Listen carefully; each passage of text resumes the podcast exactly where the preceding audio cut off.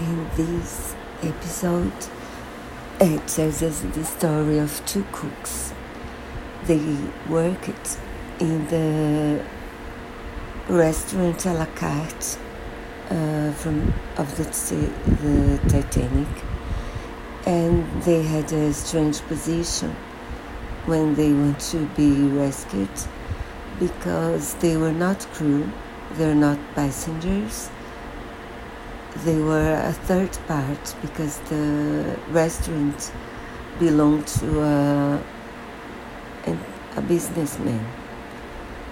And so one of them um, survived Paul, but he had. Uh, it was very difficult to him to get a, in a boat because the stewardess were ordered to block people like them were not crew, nor, nor, neither crew nor passengers.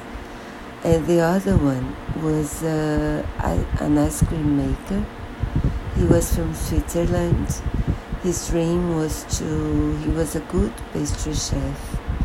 He made ice cream for the menu of the restaurant a la carte, uh, where there were two kinds of vanilla ice cream and he was the ice cream maker. And and he, his dream was to work in a big restaurant in London.